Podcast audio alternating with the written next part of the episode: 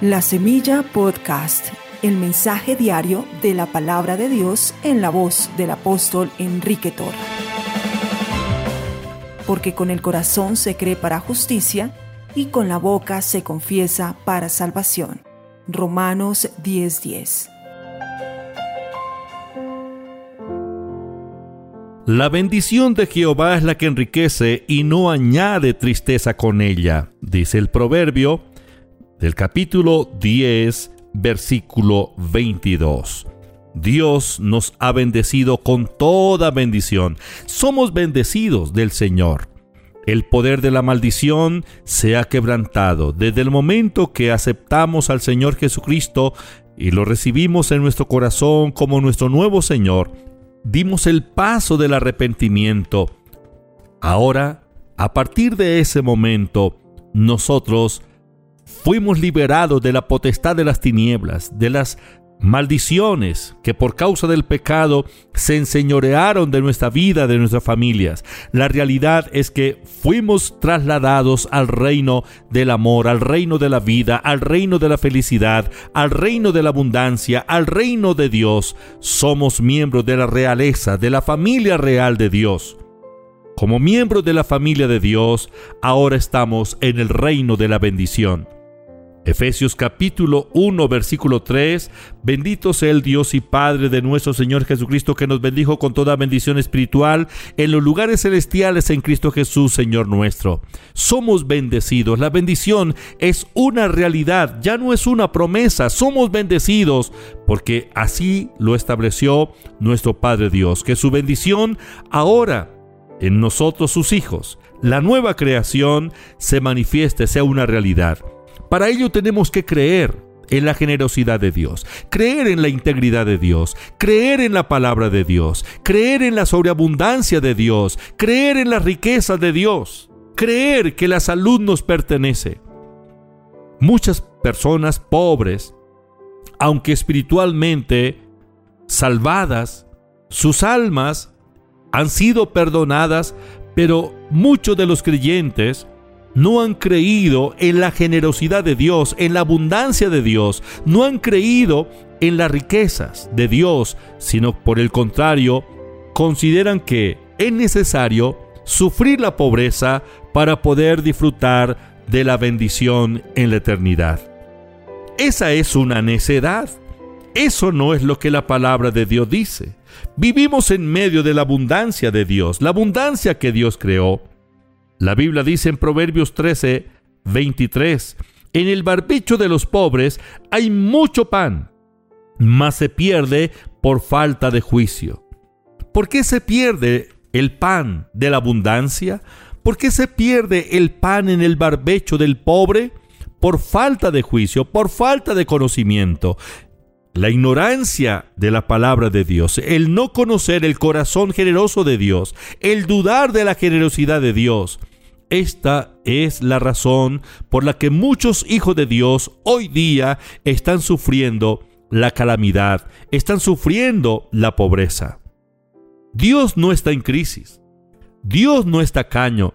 Dios es el rico, el más rico que existe, porque todas las cosas, visibles e invisibles, le pertenecen a Él. Dios quiere que ustedes y yo disfrutemos de su abundancia. La Biblia nos revela el propósito de Dios acerca de las riquezas que Él creó en este mundo. La palabra de Dios, desde el Génesis hasta el Apocalipsis, nos está revelando, Dios nos está revelando el propósito de sus riquezas, los pensamientos de Dios acerca de nuestra prosperidad. Debemos dedicar tiempo para leer la palabra de Dios, para meditar en ella, Decidamos creer, dejémonos persuadir por lo que Dios dice.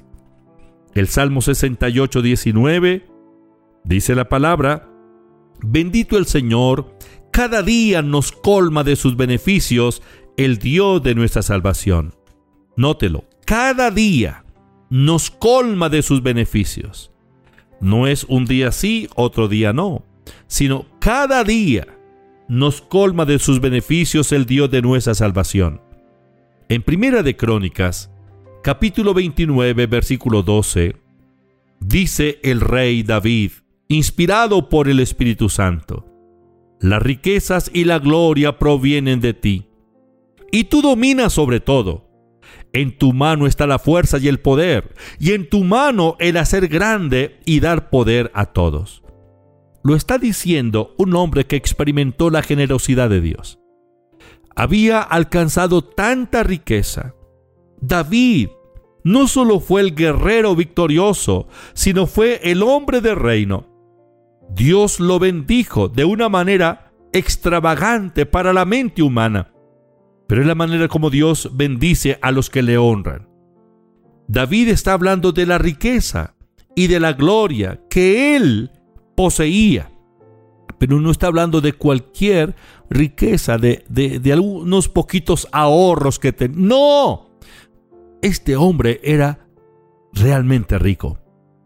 En el mismo capítulo 29 de Primera de Crónicas, cuando él dispuso en su corazón dar una ofrenda para la construcción del templo en Jerusalén, ya que no lo iba a construir él, él dejó una semilla, una ofrenda, para que su hijo Salomón, el designado por Dios, llevara a cabo la obra de la construcción del templo. Cuando leemos el capítulo 29 de Primera de Crónicas, podemos notar la ofrenda que dio David en oro.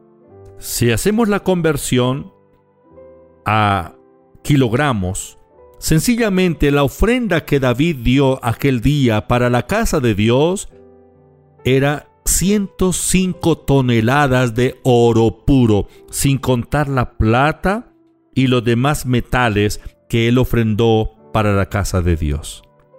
Ofrendar 105 toneladas de oro puro.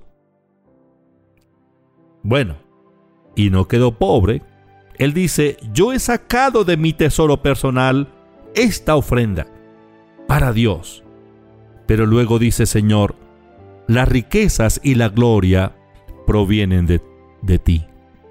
Apreciado, si en el subconsciente ha mantenido usted ese pensamiento o ese concepto o esa idea o esa creencia de que las riquezas son malas, léase el capítulo 29 de Primera de Crónicas.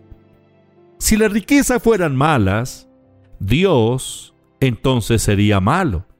Porque las riquezas y la gloria vienen de Dios. Porque Dios es rico. Extremadamente rico.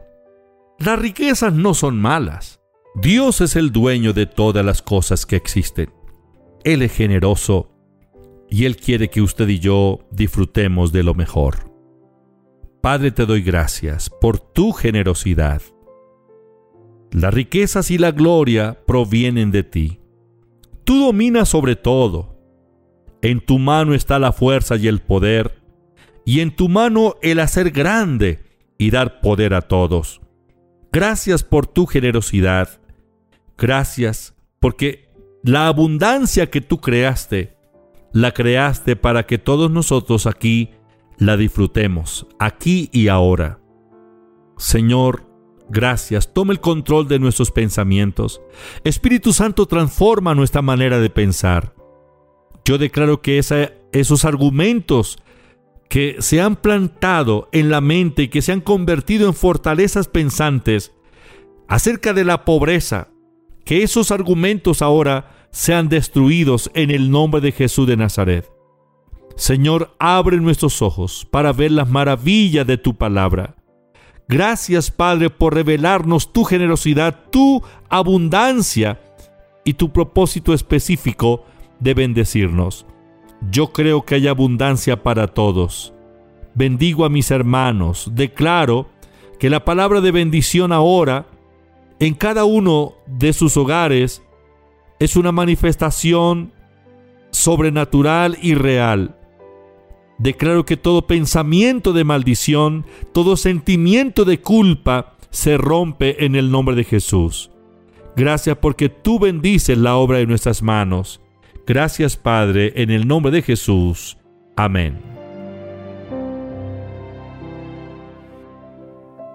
Estudia, vive, enseña. La Semilla Podcast, una producción de la Iglesia Proyección de Alcance Internacional PAI.